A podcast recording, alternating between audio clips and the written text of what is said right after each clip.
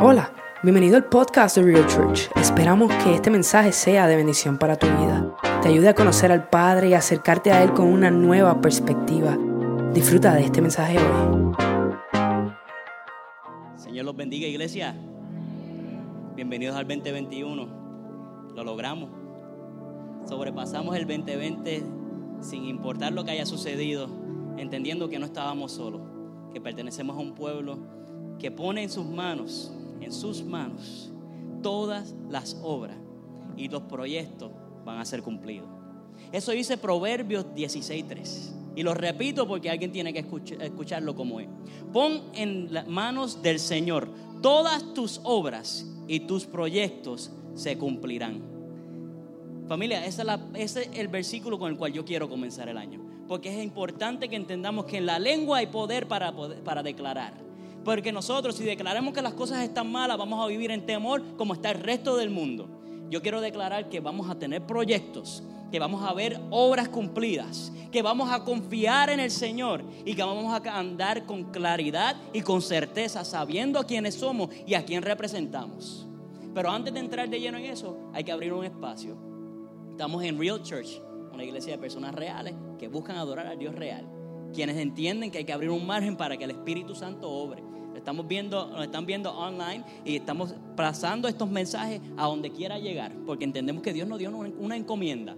Y se vayan y prediquen el, Evangelio hasta los confines de la tierra y bautícenlos en nombre del Padre, del Hijo y del Espíritu Santo. Y a eso es lo que vamos a comenzar a hacer este año. Vamos a poner en las manos del Señor todas nuestras obras y vamos a abrir ese espacio para que Él obre. Vamos a comenzar con una oración. Padre, eres bienvenido en este lugar. Te ruego, Señor, que toda palabra dicha desde esta plataforma, sea donde sea que llegue este mensaje, Padre Santo, se entre en los corazones de las personas como semilla, Señor, que quiere dar fruto, Señor. Yo te pido que no haya ningún tipo de confusión, Padre amado, que no haya palabra de emoción, sino que todo lo que se diga sea de acuerdo a lo que el Espíritu Santo quiera proveer a aquellos que tienen oídos para escuchar. Te pido, Padre Santo, que saque fuera, Padre amado, cualquier tipo de distracción que quiera venir a quitar el enfoque de lo que, tú quieres llevar a través de este mensaje, por cuanto eres tú, Señor, quien es el que lo llevará a través de nosotros. Te pido, Padre Santo, que nos utilice, pero sobre todo, Padre, amor, Padre amado, que la bendición sobreabunde en la vida de tu pueblo, quienes han creído tu palabra y siempre, Padre amado, hablarán en el nombre de Cristo Jesús. Y la iglesia, ¿me puede decir un amén? Inténtelo nuevamente. La iglesia puede decir amén. Eso es así. Estamos comenzando un nuevo año. Y repito, ponemos en las manos del Señor todas nuestras obras y los proyectos se cumplirán. Familia, es importante entender que muchos de nosotros, como estaba hablando Andrea, como habló la pastora, tenemos resoluciones. Es importante hacer resoluciones, pero hay que entender que es una resolución. Porque vivimos en tiempos donde culturalmente hablamos cosas, decimos cosas por costumbre, donde personas anteriores a nosotros han dicho algo bonito y nosotros lo repetimos. Pero para que nosotros podamos entender qué es una resolución, debemos de entrar plenamente en, la definición de lo que es. Según el diccionario Oxford, una resolución, escúchate esto iglesia, es la acción de resolver, es encontrar una solución o una respuesta a un problema, a una dificultad, a una duda. Es la determinación definitiva que se toma en, en lo referente a una cuestión problemática o dudosa. So, para yo poder entender que es una resolución, tengo que determinar cuál es el problema. Muchas veces yo, mi resolución de todos los años, y se los voy a confesar, es que yo quiero bajar las 15 libras que el doctor me dice que están de más. Pero para mí no es un problema. So, yo no las bajo. Pero si yo le pongo, me pongo el gorro de médico un poco y me pongo a determinar esas 15 libras, hacen que me duela la rodilla, hace que se me haga difícil correr y mantener el paso correcto. O entiendo que a la larga 15 se convierten en 30 si no, si no me cuido. Entonces en ese momento yo digo, es un problema, tengo que lidiar con eso. Y hay personas que tienen que ponerse serios y tienen que determinar cuál es el problema en mi vida en estos momentos y conste que yo no estoy aquí para decirte, tu problema es X, Y, Z. Eso es tuyo con Dios. Si tú entras en la palabra, tú vas a determinar cuál es el problema. ¿Cómo lo determinamos? Si me da intranquilidad, si no me causa, me quita la paz por la noche y no es una paz que yo sé que tengo que hacer algo para el Señor y no lo he hecho, no, es algo que tú sabes que estás haciendo, que tienes que modificar, que tienes que eliminar, que tienes que cambiar. Hay relaciones que lamentablemente se tienen que cortar, que tienen que alejarse de tu vida, dejarlo en el 2020, porque en el 2021 esas personas que fueron tus amigos para esa temporada no pueden entrar. No estoy diciendo que los dejemos votados, pero prepárate para que cuando tú regreses, la toxicidad que ellos quieren traer a tu vida sea algo que tú utilices para curarlos a ellos, para entrar, eh, hacerlos entrar en razón, para que entiendan que ellos están mal y ellos también tienen que hacer una resolución, tienen que encontrar su problema y tienen que entregarse al Señor verdaderamente para que aquellos que los atrasa lo dejen en ese lugar y no continúen hacia adelante. Y vuelvo y repito, para yo encomendar mis planes al Señor, yo tengo que ponérsela en sus manos. El profeta Jeremías dijo en el versículo 18 lo siguiente, perdóname, el capítulo 18, versículo 4.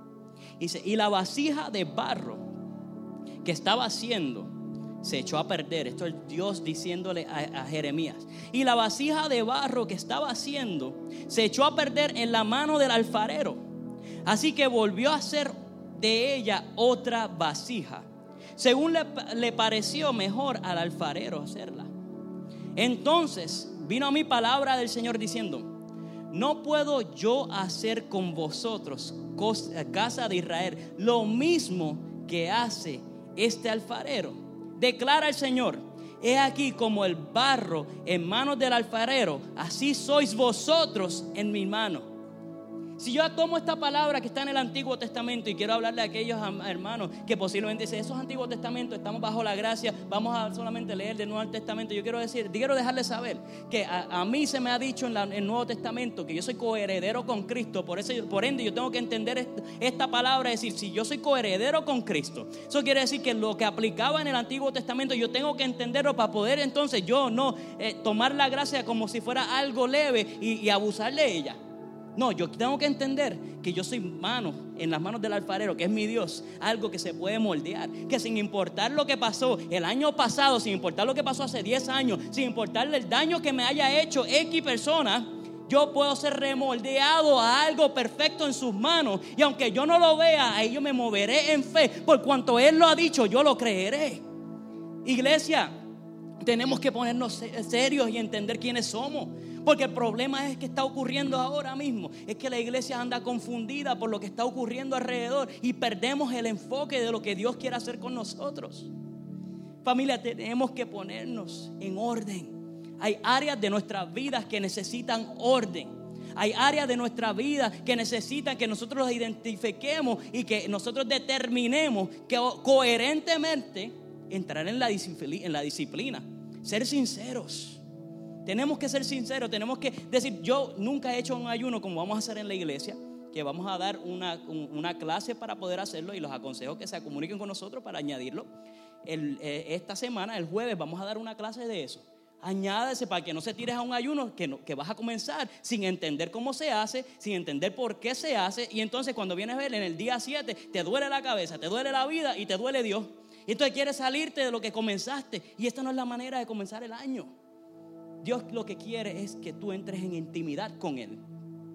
Por eso nosotros por 21 días intentamos, o, lo que hacemos todos los años, no intentamos, lo hacemos. Entramos con el Señor en intimidad como congregación, como iglesia, para poder presentarle a Él nuestros planes, para orar colectivamente, con un propósito, con un acorde, para que el Señor entonces no es que cambiarle la mentalidad del Señor, el Señor no cambia, sino que nuestro corazón se ha entregado al Señor y Él lo moldee para que el resto del año continúe en esa misma sintonía.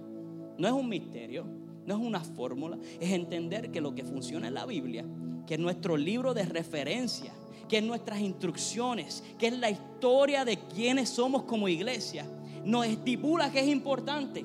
Porque a Daniel cuando estaba batallando solo, viene un ángel y se presenta ante Él en 21 días.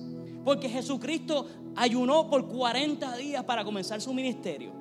Porque sabemos que en el libro de Esther ayunó un pueblo entero para que entonces su pueblo recibiera, se fueran redimidos a un castigo erróneo que no le competía. O sea que hay poder en lo espiritual que yo quiero verlo reflejado este año 2021 en lo físico y en lo material. No se trata de cuánto puedo conseguir, sino cuánto Dios puede hacer conmigo. De esto es lo que se trata. Nosotros queremos ser personas de carácter, personas que representan a Cristo. Y el tema de hoy, que tiene que ver con la resolución, es yo no sé. Yo no sé cuáles son mis resoluciones, porque yo no puedo o no sé identificar mi problema. Yo no sé hacia dónde voy porque no tengo claridad en mi visión. Yo no sé cómo continuar hacia adelante porque se me hace difícil confiar. Porque se me hace difícil poder darle a otro lo que yo no he recibido. Porque si no lo entiende, el Evangelio de Jesucristo es un reino que está de cabeza. Porque cuando tú empiezas a ver en lo natural, el rey está arriba, mandando y determinando y básicamente dictando cómo tienen que ocurrir las cosas. Y en el reino del Señor es de la otra forma. El que está arriba tiene que estar abajo sirviendo. En esta casa creemos en el servicio. Y por eso nosotros decimos, si no tengo como quiera, voy a ayudar. Y esta iglesia se ha mantenido de pie porque se ha mantenido orando, porque se ha mantenido ayunando, porque entiende que el Señor nos ha provisto para hacer bendición en la vida de otros. Y yo no me canso de hablar lo que Dios ha hecho y no me canso de trabajar, aunque a veces no quiero hacerlo y le estoy sincero, pero entiendo que hay bendición detrás del servicio. Y el Dios que nos, que, nos ha llamado, que nos ha bendecido, nos está llamando a continuar hacia adelante y identificar cuál es el problema de mi vida y que me está aguantando de entrar en la próxima etapa. ¿Qué es lo que yo veo como dificultad? ¿Cuál es la duda que tengo en mi corazón? ¿Cuál es la determinación definitiva que tengo que tomar para que esto se resuelva? Familia, yo quiero ver una iglesia renovada. Yo quiero ver una iglesia con nuevas fuerzas. Yo quiero ver una iglesia que está cansada de estar cansada. Yo quiero ver una iglesia que está sin temor y no estoy diciendo que vayas a tirarte a lo loco a hacerte daño no, tomamos tus precauciones, pero que no tenemos temor en llevarle comida a un ambulante, como hemos hecho, porque entendemos que hay personas que no van a llegar a la iglesia porque fueron heridos por la iglesia, lamentablemente. Que hay personas que no confían en un pastor porque un pastor los dejó velados y le quitó lo poco que tenían en el corazón. Que hay personas que posiblemente no iban a comer si no fuera porque nosotros le llevamos la comida. Y en esta temporada que estamos colectando frazadas para poder entregarle a las personas que están en, el área de Miami durante la temporada de frío, que nosotros podamos proveerles el abrigo y una palabra alentadora. ¿Y cómo conseguimos la palabra alentadora? Entrando tú primero en la intimidad con Dios y no esperar al domingo a recibirla, porque tan pronto sales de aquí se te va a ir. Tú tienes que llegar a la iglesia ya, ya habiendo haber comido de la palabra del Señor en tu casa el resto de la semana, recibiendo del Señor, para cuando llegues aquí juntemos lo que hemos recibido en conjunto y lo que sobrepase lo natural lo vamos a ver en este lugar cuando nos unimos entendiendo que Dios se quiere mover, cuando la iglesia entienda que se tiene que mover. Yo quiero ver eso. Que veamos el cambio y digamos, el cambio es difícil. Pero como dice mi pastor, tiene unas palabras que me encantan. Dice, algunas veces el cambio tendrá que ocurrir cuando el dolor de permanecer igual es mayor que el dolor incurrido por el cambio. El dolor de quedarte en el mismo lugar, de haberte conformado de vivir año tras año en lo mismo, es mayor que tú entonces aventurarte al cambio que el Señor tiene delante de ti. Es decir, yo nunca, he, yo nunca he ayunado, pero voy a intentarlo por lo menos medio día, como me va a enseñar Andrea el jueves. Como va a determinar en lo que nos van a enseñar. Porque créeme que no le vamos a dar algo que no sea bíblicamente correcto. No creemos en, en enseñar cosas que la palabra no esté respaldando. Y queremos que el Señor nos lleve a ese nuevo encuentro.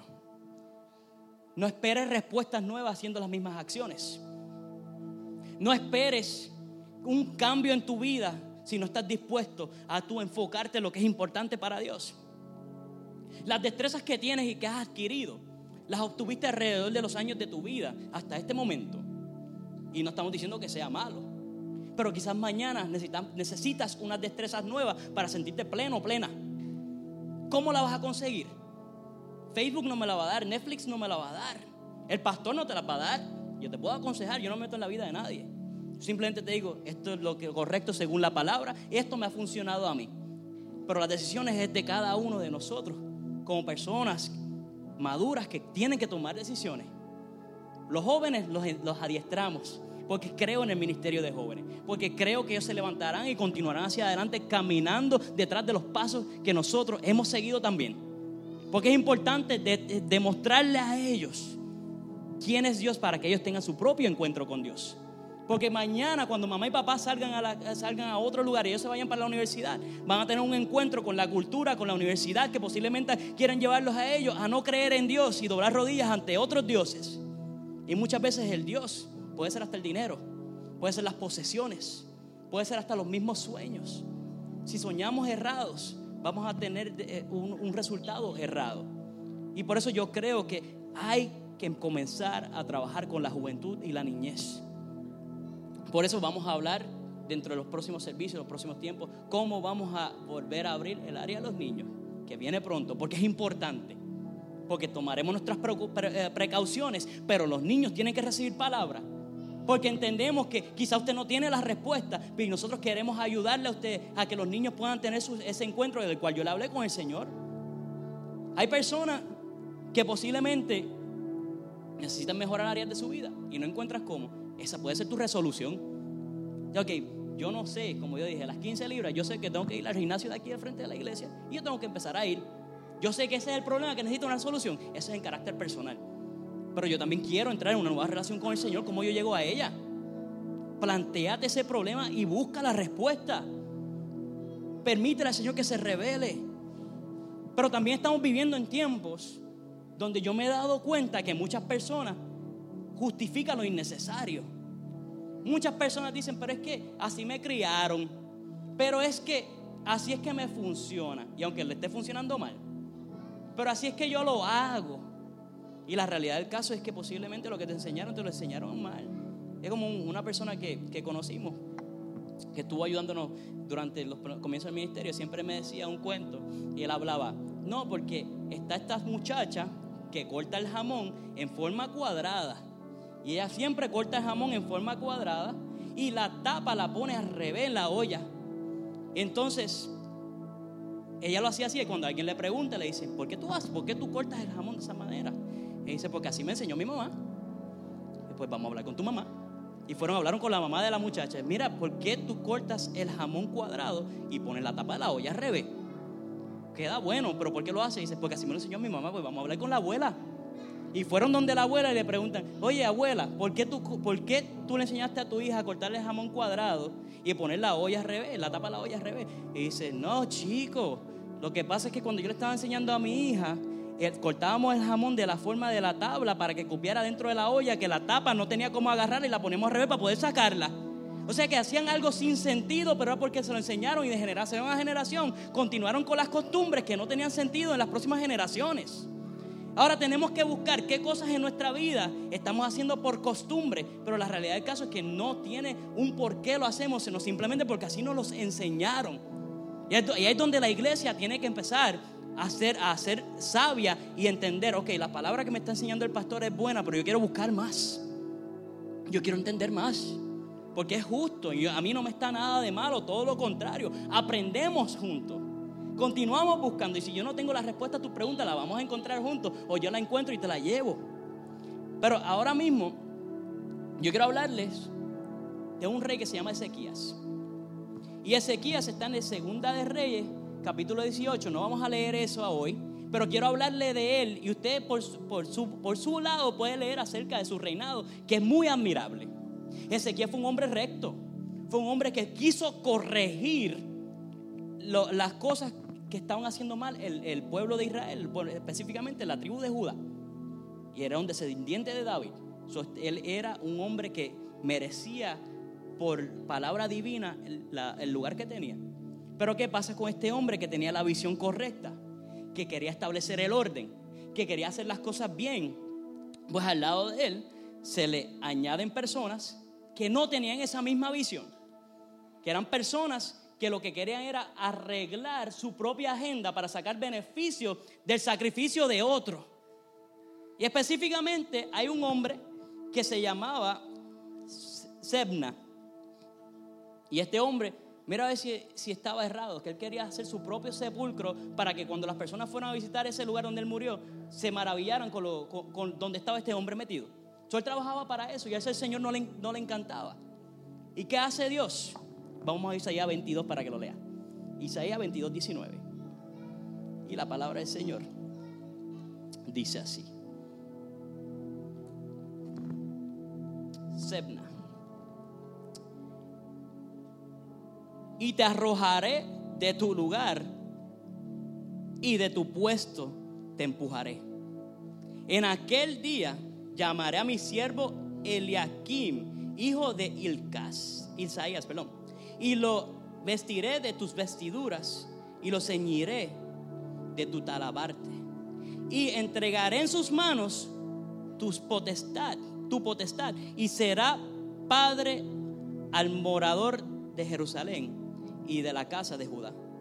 Y pondré la llave de la casa de David sobre su hombro y abrirá y nadie cerrará. Cerrará y nadie abrirá.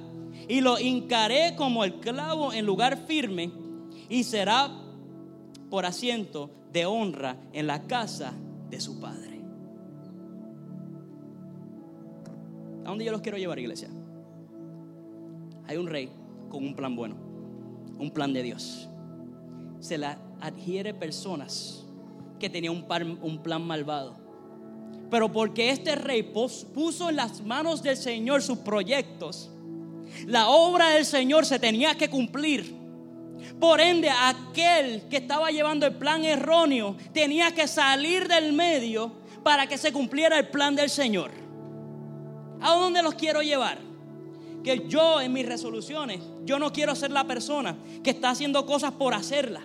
Yo no quiero ser la persona que quiere hacer las cosas por cumplirlas. Yo no quiero ser persona que dice sí y hace no. Que mi sí sea sí y mi no sea no, dice la palabra. Yo quiero ser una persona con carácter recto. Yo quiero ser una persona con carácter intachable. Yo quiero ser una persona que cuando me miren dice, ahí va un hombre que sigue a Jesucristo y verdaderamente cumple con su palabra. Un hombre que sí tiene un pasado donde ha errado. Un hombre que sí ha cometido errores, ha mentido y sin quererlo ha fallado. Pero tú sabes que el hombre ese ya no existe quien vive dentro de mí es el Espíritu Santo que levantó a Cristo del los muertos y yo desde hoy decido ser diferente.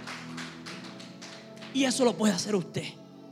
Y eso lo tienes que hacer tú que te llamas cristiano. ¿Por qué? Porque si tú quieres ser una persona que quiere portar la llave, que abre la puerta que nadie cierra, que abre la puerta que nadie abre, que eres una persona que trae honra a la casa de tu padre, que entiende que traerás honra a la casa de David, que en este caso viene siendo la iglesia. Hay resoluciones que tienes que confrontar, que tienes que tomar y hay cambios que llegó la hora que tienes que hacer. Familia,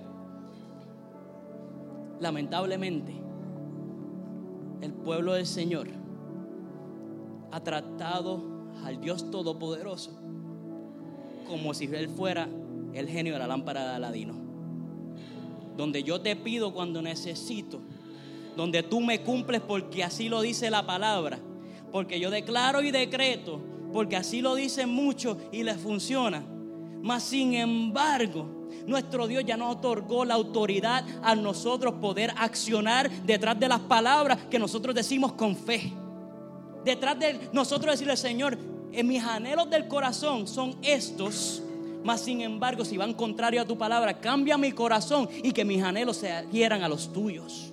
Y en ese momento lo que produce es la autoridad, es aquel eh, dominio sobre nuestras propias, propias emociones para poder cambiar no tan solo lo que está ocurriendo en mi generación, sino las que vienen subiendo porque estoy sirviendo de ejemplo de aquellos que llenarán mis zapatos mañana.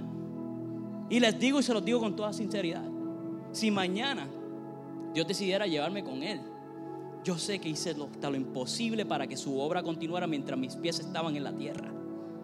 Si mañana Dios decidiera cerrar este templo, su iglesia no se detiene y no lo veo como fracaso, sino que yo sé que ayudé a aquellos que continuarán esa obra porque vieron de unas personas que decidieron abrir las puertas de su casa para que se estableciera una, una iglesia que no tan solo estuviera en el área de Homestead, sino que continuara haciendo eco en la vida de los demás para que la palabra del Señor no se detuviera. Todo lo contrario. Si mañana cerramos, continuamos en otro lado. Yo sé al Dios que yo sirvo. Yo sé que la oposición está. Yo sé que el Hades me odia y que el enemigo me quiere ver donde están mis pies, ahí quiere ver mi cabeza. Pero yo, yo he llegado a paz con eso. A veces tengo que trabajar en contra de mí porque mi peor enemigo soy yo. Y tiendo a dudar lo que Dios quiere hacer. Y hoy yo quiero que tú entiendas que si este hombre que ha decidido caminar detrás de su llamado entiende eso, usted también lo puede entender. Y tiene que estar, como dicen, comfortable in your own skin. Tiene que estar cómodo en tu propia piel eh, y aceptar tus defectos y trabajar con ellos. Pero si Dios te dio virtudes, ponlas al uso del Señor. Empieza a ser utilizado con lo que Dios te ha dado ya para que mañana tú no te llegues a viejo y digas, ay, yo pude haber hecho, pero no hice. No, y si no lo has hecho, hazlo hoy. Créelo. Créelo que todavía hay, un, hay un, gran, un gran sector de la población que tienen resoluciones y no las cumplen. ¿Pero por qué? Porque no reciben la guianza. De hecho, de esas supuestas resoluciones, 33% de ellas ni se cumplen. Y son vanas, son superficiales. Hoy yo quiero que lleguemos a lo más profundo y que entendamos que nuestro Dios, tal como habló en el Antiguo Testamento de llaves, también habló en el Nuevo Testamento de las llaves. Y Dios se lleva a sus discípulos, y he predicado de esto no hace, hace un tiempito atrás, que Él se lleva a sus discípulos para tener intimidad con ellos en otro lugar remoto, donde no hubieran distracciones. Y eso lo lleva a Cesarea de Filipo en Mateo 16, 13. Y esta mañana, y se lo digo porque fue esta mañana mientras leía este versículo, me llegó a la mente debido al versículo que leí de la llave que abre las puertas que nadie cierra. Y dice en el capítulo 22, lo encuentro ahora, lo tengo acá.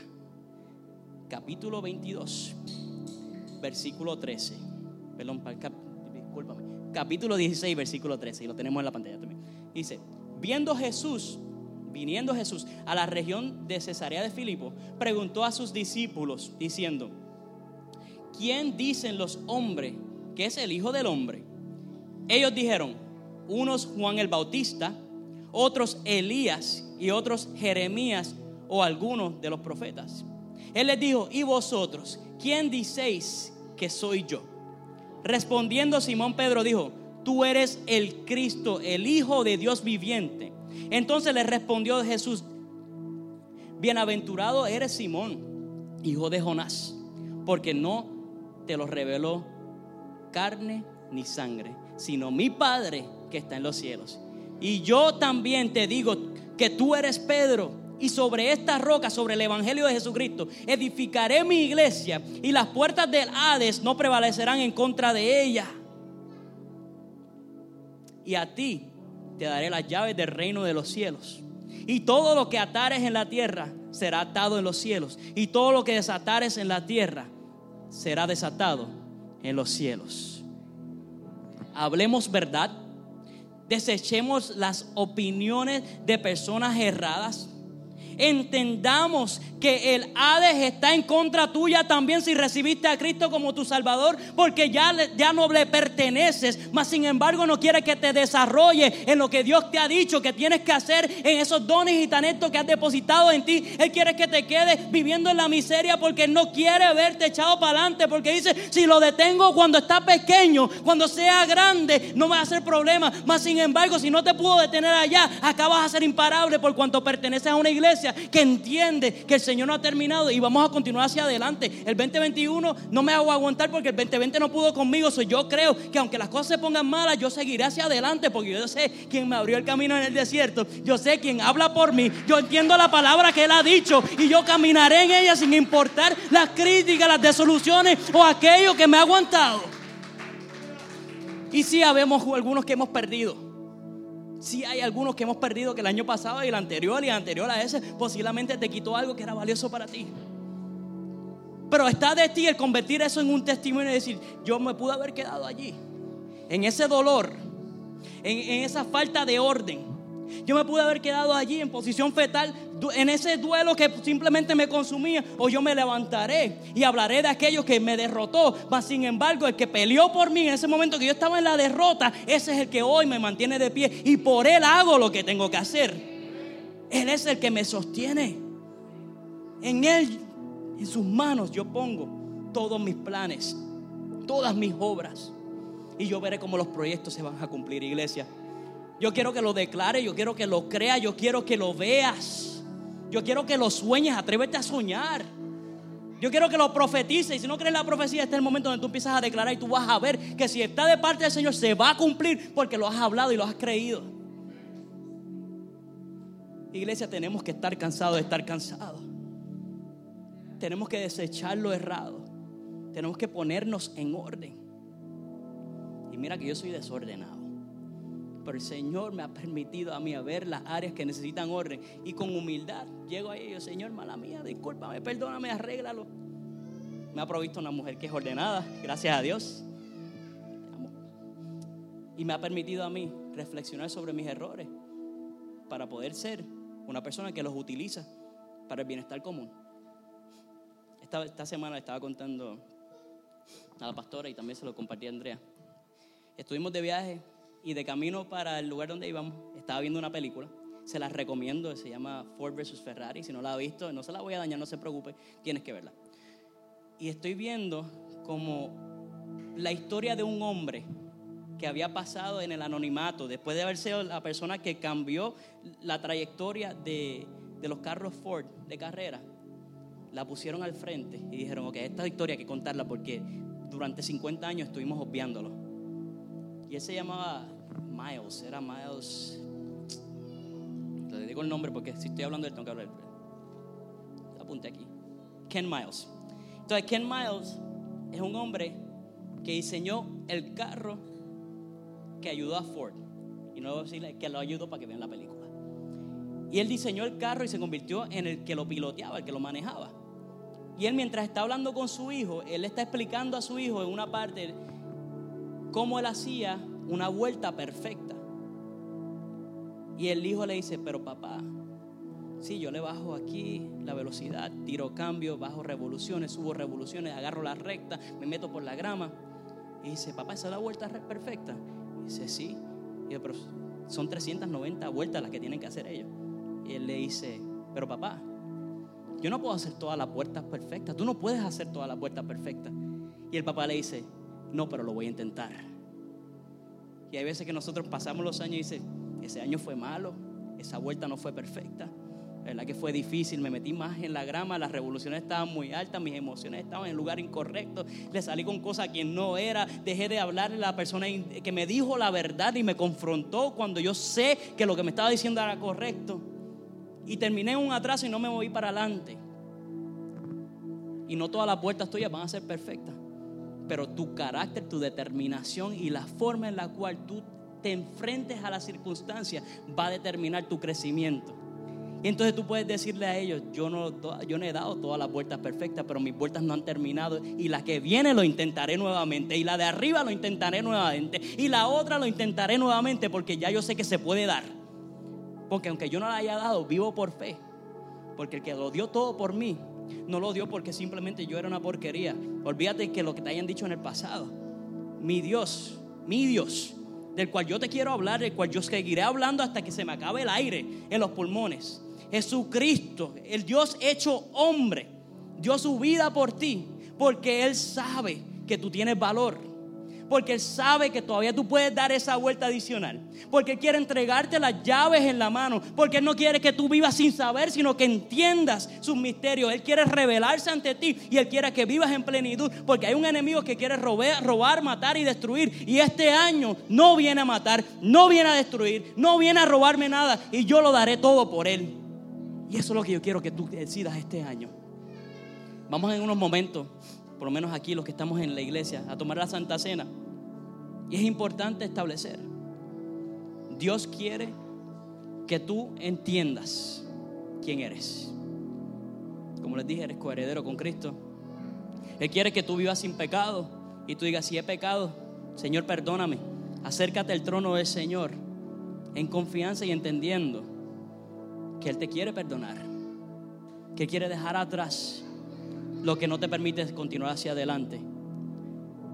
Pero cuando tú pones el corazón en el lugar correcto, cuando tú escuchas que quien te está llamando ya lo dio todo por ti, en ese momento Tú cumples con los requisitos, y claro está, lo acepta como Salvador. Tú cumples con los requisitos de formar parte de lo que es la Santa Cena del Señor.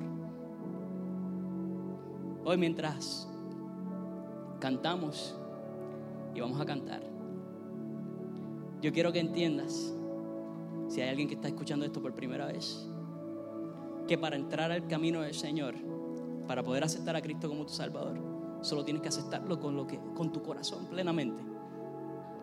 No hay un servicio donde no digamos este, no recitemos este, este versículo. Juan 3:16. Y dice, de tal manera amó Dios al mundo que ha dado a su Hijo unigénito para que todo aquel que en Él cree no se pierda, mas tenga vida eterna. Versículo 17 dice, porque no envió Dios a su Hijo al mundo para condenar al mundo, sino para que el mundo sea salvo por él. El apóstol Pablo, el hombre que persiguió a la iglesia, que detestaba a la iglesia, que mataba a cristianos, tuvo un encuentro con Cristo que transformó el resto de su vida. Y la mayoría del Nuevo Testamento fue escrita por él. Él dijo en el libro de Romanos, capítulo 10, versículo 9, que si confesares con tu boca que Jesús es el Señor y creyeres en tu corazón que Dios le levantó entre los muertos, serás salvo. Porque con el corazón se cree para justicia, pero con la boca se confiesa para salvación. Mientras la iglesia te acompaña en decir esta oración y yo le animo a todo el que es cristiano a que le diga esta oración junto con nosotros por el beneficio de aquellos que lo hacen por primera vez. Simplemente repite después de mí, cree en tu corazón que, las palabras que estás diciendo, aunque salen de mi boca, en realidad reflejan lo que tienes dentro de tu corazón. Cierra los ojos, inclina tu rostro. Y repite después de mí. Señor Jesús, acepto que he pecado, que mi pecado me aleja de ti. Pero hoy yo entiendo quién soy entiendo quién tú eres y te acepto como mi único Salvador.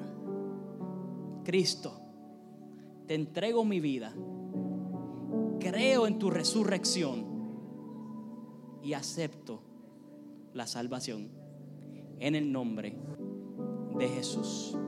Iglesia, dale un aplauso, dale un aplauso al Señor. Gracias por habernos sintonizado. Puedes compartir este podcast con tus amigos, con tus familiares. Además nos puedes encontrar en las redes sociales, en nuestro canal de YouTube Real Church TV. Nos puedes encontrar en Instagram en livereal.church. También nos puedes encontrar en Facebook en Real Church-Homestead. Y ahí puedes mantenerte al día con lo que está sucediendo en nuestra iglesia. Gracias por apoyarnos.